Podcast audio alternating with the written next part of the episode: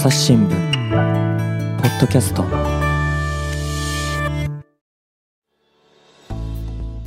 朝日新聞の神田大輔です、えー今回はですね、えー川原さん、そして高橋さんをお招きしていくシリーズで、ちょっとね、前回ね、名前を募集したんですけれども、なんせあの3本撮りをしているのでですね、現状、まだどなたからも何の意見も届いておりませんし、高橋さん、川原さんからも何の意見も出てませんので、普通に進行していきます。というわけで、川原さん、高橋さん、よろしくお願いします。よろしくお願いします。よろしくお願いします。はい。ということで、早速、えじゃあ読んでいこうと思うんですが、今回はね、一応テーマというか、あの大体のね、えーぼんやりしたイメージとしましては、外からの評価、この辺でね、話をしていければと思います。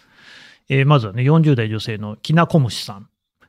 えー地方から進学のために上京をし、20代の終わり頃に結婚をして、えー現在は地方都市で3人の子育てをしつつ、パート勤務をしている40代の女性です。一人で暮らして自分のためにと仕事をしていることに疑問を感じ、苦しくなっていた。あの頃に比べて、現在の私は完全に私の存在を肯定してくれる子供の存在のおかげで、えー苦しさから解放されています。そのことだけでも夫と子供には感謝しています。幸せを感じることもたくさんありました。子供の病気、怪我、不登校など大変ではありますが、その悩みさえも私はここにいなければならないという現実であり、私が生きる支えとなっています。葛藤はたくさんあります。上京させてくれた親に恩を返せているのか、大学で勉強したことを活かせていない、不甲斐ない。えーパート勤務は責任も薄く楽ではあるけれど、もう少しできるのにそれが難しい。えーワンオペの家事、育児と社会保険料の壁、子供の長期休暇の問題、老後の資金、全くたまらなさそうです。えー子供がいなかったらと考えることも、憧れることももちろんあります。どちらがいいとも思いません。どちらを選んでも、社会的に評価されることも、批判されることも、無視されることもあると思います。なぜなのかと考えてしまいます。ということでね。そうなんですよね。まあ様々な生き方あると思いますし、それぞれだと思うんですけれども、どうしてもこの社会からの評価っていうのはついて回るんじゃないかっていうね、ご意見なんですけどね。ね、高橋さんどうですかね？そうですね。まあ、あの、一般的にはなんか仕事の方が評価されやすいとか、あると思うんですけど、でも今回お便り読んでいて、すごいハッとさせられたところは、私はこの完全に私の存在を肯定してくれる子供の存在のおかげでみたいなところは、すごくハッとして、よく子育てってなんか子供を肯定しましょうとか、うんうんうんなんかあのなるほどね。肯定するのはなんか親みたいな感じはよくあるじゃない？あの、あれね、叱らない教育みたいなみたいな、はいね。褒めて伸ばそうみたいな。はいはいはいはい。のはよく聞くんですけど、いや、でも結局のところ、肯定されてるのは自分なんだなっていうのは、いや、すごい腑に落ちるというまあか、確かにね。えーだから、家庭にいてハッピーだと感じるところの、やっぱ根源ってきっとここなんだよなと思いながら、ちょっと読んでました。そうなのよね。いや、私なんかもですよ。こう家にいてですね、子供なんかが、こう私の膝の上とかにちょんと乗ってくるわけですよね。こういうのって、もうね、未だにね、慣れないの。え？顔に出さないようにしてんだけど、ドキマ、ドキドキ、ドキマキわしてんだよね。かります、わかります。なぜなら、自分がやったことないんだよ、そんなこと。あの自分のね、親に、じゃあね、膝の上に乗るなんてことしたことないわけ。された時にさ、いや、嬉しいんですよ、もちろん。けどなんか、こんなね、ことがあるのかっていうことに、未だになれない。あすすっごいわかります。あの、あ、そう。7歳娘なんですけど、膝に乗ってきたりとか、なんか、その、ですね、と、おんぶしたり抱っこしてとか言ってくるんですけど、まあ、外とかで言われると、もう私はもう極めて真面目な顔してるんですけど、もう内心はもうなんというかもう、なんていうんです嬉しい嬉しい気持ちもあるし、ちょっと恥ずかしい気持ちも。ああるし、いただの、だから仏頂面のお父さんになってますよ。うんまあそこ行くと、カールさんは一切お前の気持ちはわからないという判断をしましたけどいやいやお前はサイコパスかって顔してましたけどいやいやいやいやな何ですか？どうですか？なんか、いや、みんなそんな子供時代を過ごしてきた。あなたは、あの、お母さんとかお父さんとかにひょひょいと乗っかる感じ？いや、だったと思います。写真も残ってるので。そうなんだね。。はいなんそれは別にでも性別の問題じゃないかもしれませんね。得意な男の子もいそうだもんね。ああ、そうなんですかね。いや、だからなんか子供が自分の膝にちょこんって乗るのは、まあ小さいからもあるんですけど、まあそんなもんかな、みたいな。いやいやいやそんなもんかなって、えらい客観的な感じだけれどもいやいや。なんていうか、あの、普段は、あの、トトトと言ってるのに、うんうん都合のいい時は、そこに母の膝があったから乗るみたいな。ああ、何トトってのはお父さん、あ、お父さん、うち、ははい、トトカカでやってるんですけど、はい。それなのに私の方に来ると、それはなぜならそこにトトの膝がないからだと。代替物として使われている。そういうことですか？まあだから、そんなことないよつまでも、でもつまりそこには信頼関係という家族だからこその、わかんないですよ。まあ慣れかもしれないですけどね。があってうんうんうんうん、こうちゃんと体を預けてくれてるんだなっていうのは思います。そう、だから、まあ、きなこ虫さんもね、そういうふうに書かれている通り、その子供というか家庭の中では、すべてそういう評価も何もですよ。もうこのかなりね、全体的にすごくこう支え、支えられているっていうのがはっきりしてるじゃないですか。そこにはね、納得感もあるんだけれども、ただね、やっぱ人間社会、外の社会との接点当然ありますからね。そうすると、こう、もうなんか、よそ様からはこんな風に見える、言われてるっていう感じがどうしてもしちゃうっていうところはね、高橋さんももやもやしたりもするんじゃないですか？いや、これありまし、あり、あり、やりますし、うん昔の方がすごい強かった気が。昔の方が強かった？よく話してるのは、その、子供とこうなんかブランコで、えー遊ばせてる、ちっちゃい時に遊ばせていると。だけど、そのブランコを子供がこいでこいでって言うんですけど、なんとなく裏に回ってこぎなが、こいでるんですけど、片手に携帯持って、だからあの会社のメール見てるとか、だその時の自分っていうのは結局その今ここの時間よりも、やっぱこう外とつながるとか、外で働くことを、まあもちろん忙しかったのもあると思うんですけど、大事にしちゃうというか、だからなんかそういう気持ちはすごいよくわかりますね。まあ、だんだんやってると、あのーこっちもいい、家庭もいいなとか思うようになるので、まあそういうのも少なくなってき気がするんですけど、やっぱ今でもなんか名残みたいのはありますね。わかります？川原さんはどうですか？スマホ見てないですか？いやいや、めちゃくちゃ見てます、それは。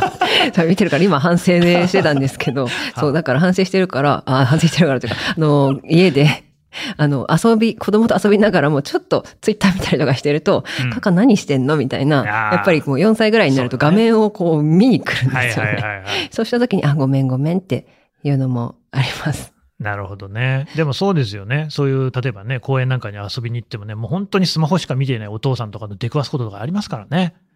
ああいうなんかこう、遊園地的なところとかでもね、なんかその、待つ、行列なんかもあるじゃないですかね、ディズニーランドとかね。ああいうのってでも待ってる間にこと、ね、子供と言葉を交わす？なんていうのも一つこうね、楽しさではあるのかなと思うんですけど、みんな部長面って スマホがない時代の子育てってどうしてたんでしょうね、本当に。これはね、それは本当そうですよ。だって本当に私もスマホに依存してきて、っていうのは自分が見るっていうのもまあそれはもちろんあるんだけれども、そうじゃなくて子供をあやすのにスマホを使うじゃないですかで。すね。で、なんかちょっとしたアニメを見せてみたりとか、ね、音楽を聴かせてみたりとかっていうので、もうめちゃくちゃフル活用してた。高橋さんなんか使ってました？あ今も使ってますよ。何で？その、例えばまあ、え家だったらば料理してる間、じゃあちょっとこう動画いいよとか、なるほどねももちろんありますし、はいはい。外行ってディズニーランド行ってもう1時間の列は厳しいなっていう時はもうスマホするかお菓子食べるかたまにじゃんけんするかみたいなうんもうそれぐるぐるぐるぐるぐるぐるやったりとかスマホがないと厳しいですよね。そうですね。たださ、まあそうなのよね。私もね、中学1年生の長男とはですね、もう共通の会話っつったら、スマホでやるゲームぐらいしかない 逆に。はい。でも最近というか昨日ちょうど、ほまあ、具体名出しなんですけど、う。うん。娘がやりたいと言っていたマイクラマインクラフトね。マインクラフトを、はいあのーちょっと始めたんですよ。いいじゃないですか。やっぱね、面白いっすよね。まあね。で、やっぱね、親子で、で娘は動画でその実況を見てたから、やたらマインクラフトに詳しいんですよ。はいはいはいい、彼女はなるほど、なるほど。だから、あのー今朝もその学校送ってきたんですけど、うん送ってる間ずっとマイクラの話ですよ。ああ。このアイテム取るとこういう風になるの知ってる？みたいな。わかる。ほんと一緒。うん。それ本当そんなことできんの？みたいな、僕は知ら教えてもらってるんでうん、とか、確かに会話弾みますよね。そうなのよね。で、まあ、高橋さんなんかよりも私の方が一世代上ですけれども、私の世代は本当ファミコン世代なんですよ。幼稚園児の時にファミコンがやってきた。で、小学校高学年ぐらいの時にスーパーマリオってのが初めてできたみたいなね、世代なんですよ。でね、当時もね、しかしね、ファミコンで遊んでるっていうのはね、やっぱりね、良くないっていうそういうこう、ことも言われたわけです。私たちの親の世代はね、ファミコンのことはピコピコって言ってましたからね。電子音を指してね、ピコピコ。ゲームウォッチとかもあったんですけど、ピコピコっていうような時代。でね、まあ、考えてみると、別にレゴやるのとマインクラフトやるのと何が違うんじゃいと。ね、それはリアルであるか、ネット上ゲームであるかっていうことの違いっていうね、これはもう言ってみれば外からの評価だと思うんですよ。楽しいものをやることに何の違いがあるのか。ただなんとなくやっぱり我々にもありません？スマホの画面を見るっていうとなんか健康に良くないんじゃないかみたいな、ね。そうなんですよね。あるよねうんあります、あります。うん。まあ、スマホ脳っていうね、本も少し前に流行りましたけれども、これで大丈夫なのかな？他方よ。他方、やっぱデジタルネイティブだなっていうふうに思うこともあるんですよね。これはあの知り合いの人に聞いたんですけれども、やっぱもう自分で YouTube をね、YouTube はその配信するのは顔出しとかもあるからあれなんだけど、その配信しない形で動画だけ撮ると。ゲーム実況とか、なんかまだちっちゃいのにね、全然あの、普通にできる。幼稚園児ぐらいでもできるんだそうですよ。でもそうですよ。ううちの子もなんか例えばお菓子作ったりするのも、なんか携帯の動画で、はいはい。これからなんとか入れます。そうなのよで、ね。こう、あ美味しい、あ、美味しいやるからちょっと撮って、みたいな。撮って。で、撮って。で、結局別にその動画を、あ、なんか何するわけでもないんですよ。なるほどね。でもその撮ること、自分が YouTuber 的にプレイヤーになることが楽しいわけだ。っていうふうにやってます。ねで動画とか、あのーゲームもそうですよね。はい、はい。あ、ここになんとかがありまして、じゃあこれやってみよう、みたいな、ああの、じゲームの実況みたいな感じでやってるので、ただまあ、現代流のままごとってことかもしれないよね。うん。もう苦笑するばかりですけど、川 いや、原さん面白いですね。あなたのお子さんはやらない。まだそこまで行ってないですけど、うんうんまあでも2歳児は、あの、なんだっけ、DS? あ、任天堂 DS の画面を、こう、スクロールしようとしてましたね。ほあーなんていうかこうスマホがそういうのをみんなスマホの画面だとこうやってね、指でヒュッてやると動くけれども、DS は動かないですよね。そうです。だからボタンを押すんだよみたいなのとこうん教える。DS ってのは古いよね。まあでもそうなんですよ。だからそのデジタルネイティブに合わせるっていうことになると、別にスマホの画面でもいいんじゃないかって話もあるしね。だ、勝手な線引きじゃない？そんなのね。うん。はい。でね、ちょっとね、外からの評価っていうことで言うとね、ちょっとこの別の方のね、意見も紹介しますね。これはですね、ホルツさん。えーまたこれね、40代女性の方、きなこむしさんとね、えー同年配ですけれども、ヨーロッパに住んでらっしゃるということです。えー高橋さん、高橋健次郎さんがこれまでにもレポートしてくださったように、育児期間中、特に子供が小学校を終えるまでは、どうしても家庭内の誰かが、賃金労働の場から一歩引いて、がっつりと子供と向き合うことが必要になりますね。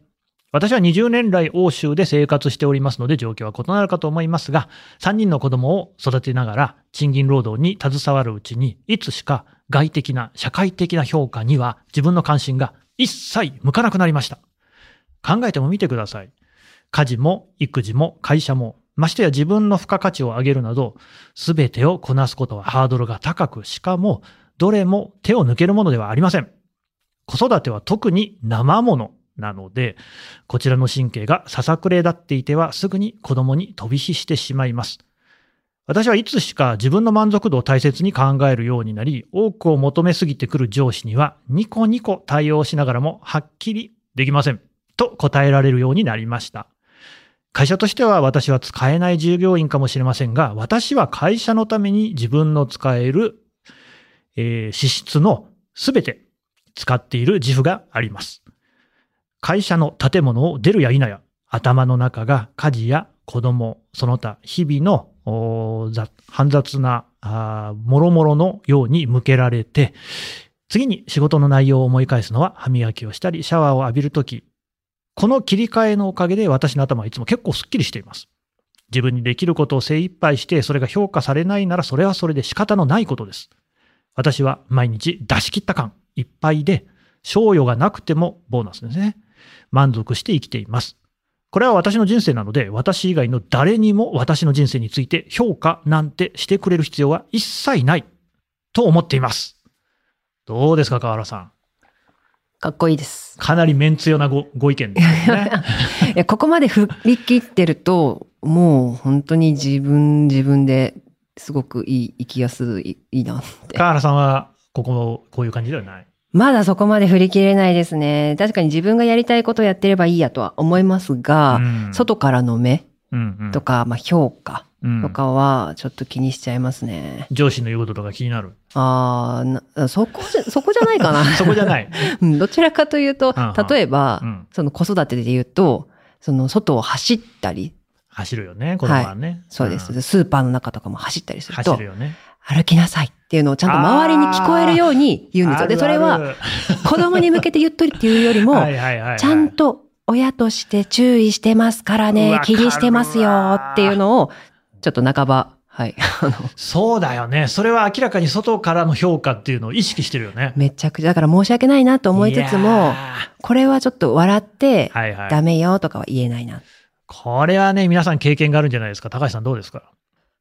私は、だからそこと葛藤しながら、うん、あの、しないように。いや、そうで、毎回、だからこれはなんていうか、あの、外向けの注意、あ、今、外向けの注意が出そうと思ってるって言ったら、ちょっとぐっとこらえたりとか、あの、だからちょ、ちょっと声かけるとか、ちょ、ちょっと小さめでお願いしますとかは、あの、お願いしますって言ってんだ、この我が子に。に言ったりとかにはします。だから、いや、でもそういう自分はもちろんいますよ。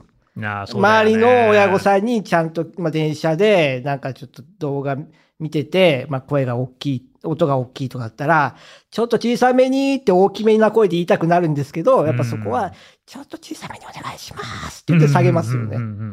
あのね、本当に私もね、今や子供も13歳、10歳になりましたけれども、まあ赤ん坊だった頃があるわけですよね。ほいで、えー、思い出すのがね、箱根。ね、温泉で有名な箱根ですよに、あの、家族で遊びに行ったわけです。そしたらね、その時にね、長男か次男か忘れましたけれどもね、ギャン泣きだったんですね。まあ、子供ってそういう時ありますよね。ちょっと難ってるっていう時にね。ただね、やっぱね、箱根の駅のね、ど真ん中でね、なんかすげえ泣いてるわけ。うん。でね、僕はその時の感情をすごくよく覚えてるんですけれども、本当になんか世の中の人間っていうのは泣いてる赤ん坊に対して冷たいなって思ってたわけ。なんか本当にその非難の目を向けてきやがるなって思ってたの。ただ僕もどうすることもできないし、あやすけど泣かない、泣き止まないからね。ただ、それから10年ぐらいの月日が経って、今考えてみると、あれは本当にみんなそんなに俺のことを非難がましい目で見てたのかなっていうところには、あんまりそのなんか確信がない。つまり自分がなんかいたたまれない気持ちになって、まあ、実際物理的にやかましいしさ、赤ん坊の鳴き声って、自分にとってもね、いくら慣れてるって言ったって。そんな中で、自分がそのなんかそういうふうに見られてるっていうふうに思い込んでるとか、あるいは思うことによって、なんかこう、自分を安心させてるみたいなの、ひょっとしたらあったかなっていうね。どうですかね、高橋さん？いや、ありますよね。結局、うん、あの、育、育休を取りづらいっていうのと多分こう一緒で、えっ、ー、と、よくこう世間の目みたいな言うじゃないですか。はいはい、でも世間の目って結局世間の目と思われるものを取り込んだ自分の目が、自分の価値観を世間の目としてさらに自分の中に取り込んだ自分の目みたいなところがあるから、やっぱだから、そう、あのー、結構自分の目なところあるなと思いながらよくやってます。河原さんどうですか？いや、もうおっしゃると鏡です、鏡。気味に来たね。鏡として。はい。だから多分、それをやっちゃうっていうことは、自分も周りに対してそういう目で見ているんだなっていうのはすごく。ああ、いい、なるほどね。そっか。自分が他者をそう見てるから、他者も自分をそう見てるっていうふうに考えると。そう。あまり言い過ぎると自分のね、あの、よくあります、ね、性格の悪さ。いや、でも、これ私の意見じゃないんだけど、周りからこういうふうに言われることもあるじゃんって時、大体、自分思ってますよ。あるあるある。そう。本当に。なんか私もよくやれますもんね。なんかそう、あの、この間の言い方あれ、なんかひょっとしたらなんか文句言ってくる人がいるかもしれないよとか、炎上するかもしれないよみたいな。お前が文句言いたいんだろっていうね。あるある。それが自分だっていうパターンね。これは結構深い話ですね。外からの評価だって思ってるのは、実は内からの自分の評価だったっていうね。もちろんファクトとして、例えばその子供の声がうるさいという人もいるし、それに対して文句を言ったり、張り紙をしたりする人もいるんだけれどもっていうとこですよね。なるほどね。そこまではもちろんいかないけれども、若干やっぱりそれっ気を感じているからこそ、自分が過剰反応してしまう。うんっていうのはでも、私はもう多分他の評価とかにも全部それが当てはまるんだろうなって思ってます。批判とか、先回りしてしまうってことは。本当にね。まあ、それにつけても、ホルツさんすごいよね。すごいです。どうやったら こういうふうになれるまあ、あとやっぱり海外っていう環境も一つはあるかもしれないですし。確かにね。うんうんちょっとね、どちらにお住まいかヨーロッパってことでね、広いですけれども、私もね、あの、いくらかフランスに住んでたことあるんですけれども、まあ、人のこと気にしないもんね。全然。めちゃくちゃ個人主義なの。で、だから、フランスって未だによくストが起きるんですよ。電車止まったりするんだけれどもさ、しょうがねえなっていう感じがで、みんな諦めんだよね、すぐにね。うん。そういうのって日本ってないじゃないですか。ないですよね。だって、それストしたら大変ですもんね。そうそう。だからストって、まあこれ一説によるとですけれども、日本社会でね、今なんでないのか。私のちっちゃい時って、交通ストってあったんですよ。電車とかバスとか止まったの。だから朝の NHK のニュースとかで、今日はなんとかバスが運ストライキで運休しますっていうニュースがあったもん。それ覚えてんだよね。なくなったでしょ？結局、お客さんにすごい評判が悪くって、組合員、労働者が、その他の人たちに共感してもらえない。だから世間に共感してもらえないと運動が広がらないじゃん。っていうことで、辞めたっていう話を聞いたことがあるんですよね。まあ、もちろんいろんな理由があるんだと思いますけれども、なんかね、そういうところっていうのがね、日本社会っていうのはまだまだ強いのかなっていうのは、確かにヨーロッパと比べるとあるかもしれないですね。いやー、それにつけてもやっぱり外の視線気になりますよね。私、品川駅で、品川、あの、でかい駅ですよ。突っ伏された時は、本当に、たまにあるじゃないですか、そういう、あの、絵、写真をツイッターに上げて、イヤイヤ期。とかの象徴として、ああ、自分も本当にこれあるんだな そうだ。なんかちょっと客観的になっちゃったりしてね。ちょっとはい、ちょっと面白くなっちゃって。あるある、わかる、それ。うん、でもそういう自分も外からはどう見られてるんだろうとか。そうね。でもそれもだから一種のさ、なんていうか自分をこうね、えー切り離すことによって、なちょっと救われようみたいなところはひょっとしたらあるかもしれないし、まあなんていうか心理的な防御をね、バリアを張るみたいなのがあるのかもしれない。なかなかね、でもその、さなかにいるとね、難しいのよね。はい。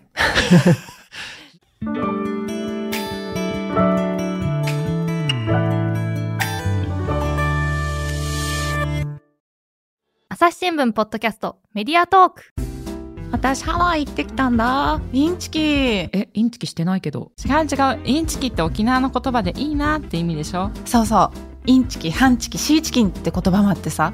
なんで知ってるの？こないだ朝ポキの楽屋裏で聞いたんだ。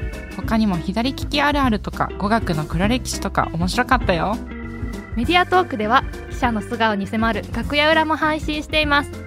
聞き耳を立てる感覚でお楽しみください。別のお便りも読んでみましょうね。これね、また40代女性の方で匿名希望の方なんですけれども、子育てのゴールがどこなのか世の中に決められたくないと思っています。私は高校と中学に子供がいます。保育所に通っ、えー保育所に行っていた時に比べれば病気をすることも減ったし、3度の食事を口まで持って行って食べさせるというようなことはありません。まあそうですね。で、しかし、まだまだ子育てを楽しみたいんです。できるなら塾に行かせず勉強を見たいと思いますし、食事はできれば作ってご飯の時には食べ終わるまで学校や友達先生の愚痴を聞いてあげたい。学校行事も参観して、え友達関係や先生との関係も見ておきたい。学校から帰って遊びに来る友達におやつ、ご飯を食べて帰るように誘ってあげたい。幼児の時も今も子供や家族と過ごす時間は大切で、いつまでも見守っていたいです。普通の母の感情だと思うのですが、親が仕事をするのであれば、それは諦めなければいけません。あ、諦めなければいけませんか？疑問でしたね、えー子供にとって大切な時期というのは、その子や家庭によって様々だと思うのです。うん。もう子供も大きくなって手を離れたねと言われると、いやいや、まだまだ離れていませんから、と思います。これは過保護なのでしょうか？っていうね。まあ、なかなかね、これもね、なるほどと思う話ではあるんですけども、高橋さん、どうでしょうね？いや、これ読んだ時に神田さんに聞きたかったんですよ。あ、そだって私の娘は大きい7歳う。うんうん。なんですよ。ガールさんとかもっとちっちゃいもんね。結構その、いつまでなのかっていうのは悩んでてうん、うん。神田さんどうなんでしょうか？そうですね。正直私は、この匿名希望40代女性の方とは逆なんですよね。やっぱりもう自立してほしいっていう気持ちがあって、うーん、まあこれもでもね、だつくづくこういうの読んで思うのは、人それぞれ環境が違うな、自分の子供の頃。で、僕は自分が8歳の時に父親が死んでるんですよ。で、僕もなんかその、実はね、だから私のね、父親っていうのが5人兄弟の3番目なんですけれども、このうちね、父親も含めてね、3人、上から3人はね、全員40の声聞く前に死んでるんですよ。そう。で、えーな下の2人は、あまだ40歳以降も生きたんですけれども、割5番目のね、えー、おじも、わりかしその、だ定年とかなる前に亡くなっていてっていうことがあって、今残ってるのは4人目だけなんですよね。私の中で、まあ、多分俺も40までに死ぬなと思ってたの。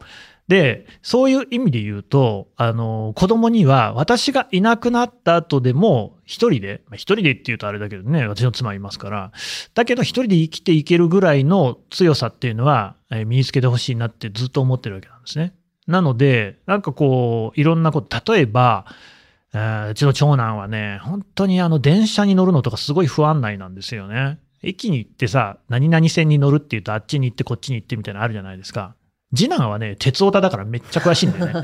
俺より詳しい。だけどね、長男はそもそもなんていうかな、電車に興味がないとかいうのの以前の問題として、自分で何かをこう調べて、そっちこうやるみたいなところが、ちょっと僕には乏しいように見えたわけです。だからね、結構なんかね、もう突き放してね、なんか一定の場所に行くときに、ちょっとお前自分で考えていけみたいなので、やってみたりとかっていう方なんで、どっちかっていうと、このね、匿名規模の方とは反対側にいるんですけれども、ただね、まあこれ読んでて思ったんですけど、結局、うー表明、表現の仕方が逆なだけで、まあ子供を思っていることには変わりないじゃないですか。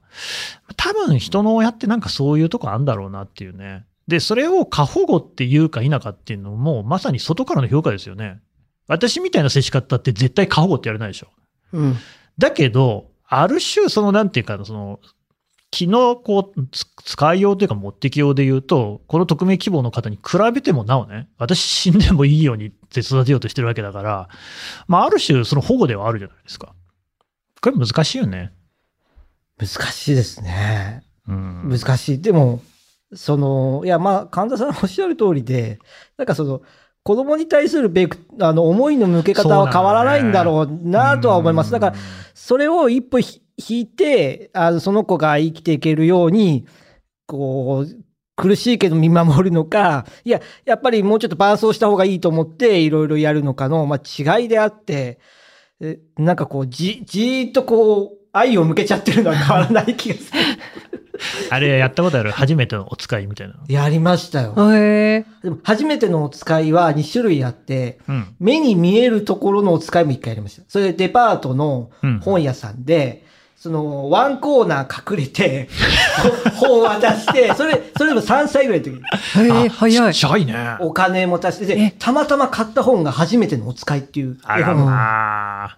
これはあるある。その絵本知ってる俺。いい、いい絵本ですよねうん。えで、やったりとか、だから隣のところまで買い物行かせたんですけど、それもでももう、6、7歳ぐらいだったかな。はあ。でも不安ですよ、もそりゃそうだよね。う。もうだからスパイみたいになっちゃって、今追っかけてってどこどこ曲がったみたいな、そういう感なるほどね。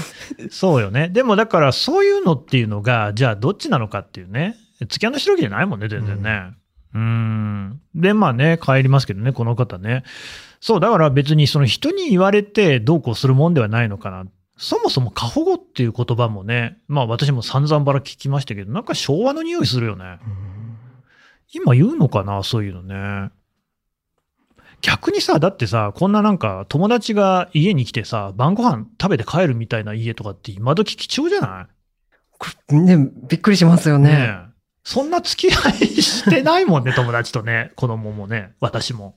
これ結構でも論争的な話ですよね。論争的。あのー、放課後子供を呼ぶか問題っていうのは。結、構、なるほど。年頃のお子さんを抱えるご家庭だとホットなイシューだと思うんですよね。これね。ホットイシュー。うんホットイシューですよね。これ、これはこれでトラブルになりがちなので。そうね。お親御さんがいるっていうところが大事なんですよね。それって。いそうそう家にいるかどうか。いない中、連れてこられるあと。でもおこ、親御さん、ちょっと脱線したんですけど、親御さんがいらっしゃっても、その親御さんと関係があるお子さんだったら、あの、例えばお菓子のあげ方とか接し方とかわかるじゃないですか。なるほど。なるほど、それね。はい。はい全くわからない子が来て、うん。いや、例えばその甘いものはダメっていうご家庭もあるし、いい。なんかやったら注意しても全然いいっていうところそうよねもあるでしょうし、いや、ちょっとそれはやめてくれってうちには方針があってっていうところもあるだでしょうし、うん。まあ言えばね、アレルギーみたいなこともあるでしょうしね。だから放課後問題は、これはこれで多分、あの、そうか、そこはまたこう切り離して考えなきゃいけないところもあると。うーん、難しい、複雑な世の中ですね。昔は結構そういうことありましたけどね。ん私もあの友達の家に行ってね、晩ご飯呼ばれたみたいなこともありましたね。うん。うーん、確かにありました。そうだよね。でも今やっぱちょっとやりにくいよね、それってね。気使っちゃうな。いや、特にご飯とか難しいですね。うん一緒に来てくれないと、本当にあげていいとかわからないですもんね。学校のこのね、この方の場合だと、友達関係とか先生との関係もね、えー見ておきたい、知りたいっていう話。でまあ、それは、まあ、もちろんそうなんだろうなと思うけれども、これさ、僕は自分が子供の時は嫌だったんだよね。うん。親がお前、学校に干渉してくんねって思ってたし、うんほら、昔はよくね、子供の喧嘩に親が出るっていうのは、これもう最低にかっこ悪いパターンというふうにされてた。うん高橋さんなんかどう思いますこれ？私は干渉してほしくないタイプなんです、やっぱり。あ自分はね。そう。だから学校のこととか聞かれるのがすっごい嫌なんですよ。今めちゃくちゃ聞いてます。おいおい、どうしたの？娘さんのことは聞いちゃってるわけだ。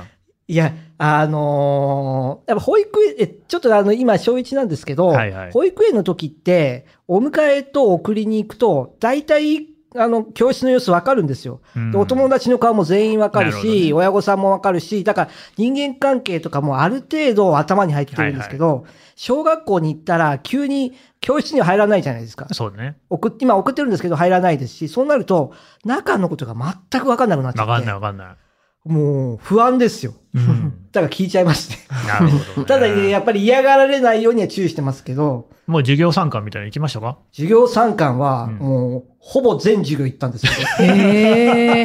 2日間授業参観あって、あ全部行った。で、金曜日と土曜日あったんですけど、はい金曜日は、いや、たまたま仕事が、あの、うん午後1ぐらいだったんで、はい。1時間目から4時間目あるうちのちり。3時間目まで行ったんですよ。あ大変なことで、ですねだんだんもう親御さん減ってって、もう3時間目までいる人名物親父だよ。もう、あいつ暇なんじゃないかみたいなね、まあそう思うです。ぐらいの残りぶりでした。うんなるほど。でもそれでいろいろなことが分かりましたか？あ、やっぱこういう授業やってんだとか、うん結構授業がハードで、だから毎日疲れてんだとかよく出てきた〇〇ちゃんって、あ、あの子かとはいはいはいはいか、すごいよくわかりました、中入って。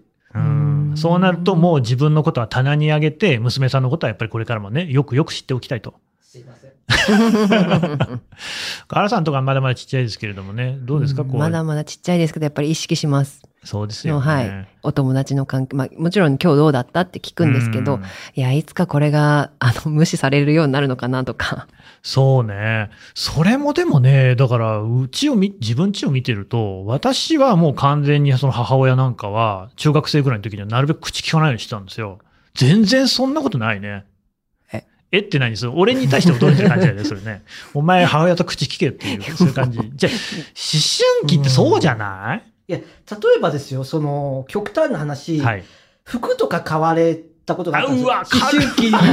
めっちゃわかる。あの、もう、もう発狂しそうでしたもん。そうそうそう、やめてもうやめてくれよみたいな。そう。え、わかりません、ねそういう。ちょっいや、ある、ある近所の大きめのスーパーの2階で買うのやめてくれよっていうね。もうもう趣味ももう違うんだから、るそのズボンはかんだろうみたいな。え、な、なかったからさ、そういういや、の。女の子だと違うのかな？あ、いや、わかんない。うちの親が、もしかしたら、こう、早めにそういうのはやらなくなったのかもしれないですし、あーなるほどねあと、まあ、やっぱり、母親とはそういう話はしやすい。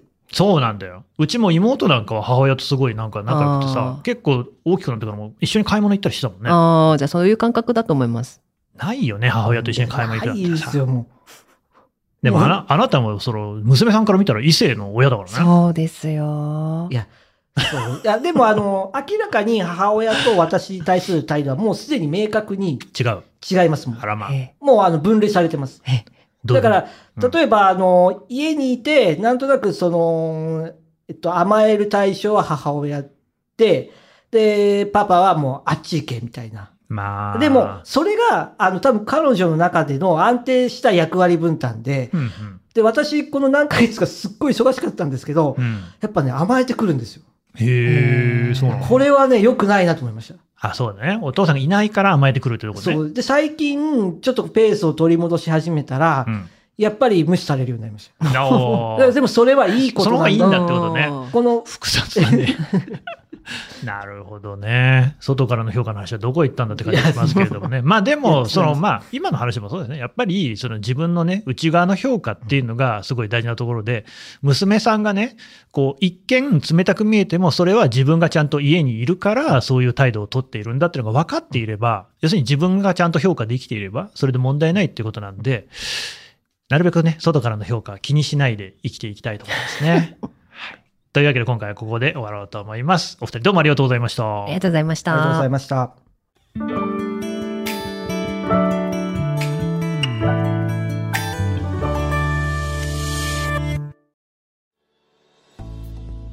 はい、えー川原夏樹さん、そして高橋健次郎さんのね、お二人のお話を伺ってまいりました。えー引き続きですね、番組のタイトルを募集中です。なんかね、かっこいいの、かわいいの、ね、ほん、ほんわりとね、ほっこりする感じでもいいですね。何かしら、こうね、もしアイデアがあったら寄せてください。えーなければあ、そのままやります。あとですね、もう、毎回言っておりますけれども、これ皆さんからのですね、こういったご意見、ご感想、あるいはこういうふうに私はね、感じることがありました。何でもいいです。実体験でも構いませんし、こういうのを読んだとか何でもいいです。ぜひね、フォームから送ってください。これはですね、あの、この概要欄、ポッドキャストには概要欄って言ってね、文字が並んでいるところがあります。そこから必ず入れますので、ぜひ、今、あなた、そのあなた、そこのあなたですよ。ね。すぐに書いて送ってください。何でも構いませんので、お待ちしております。朝日新聞ポッドキャスト、朝日新聞の神田大輔がお送りしました。それではまたお会いしましょう。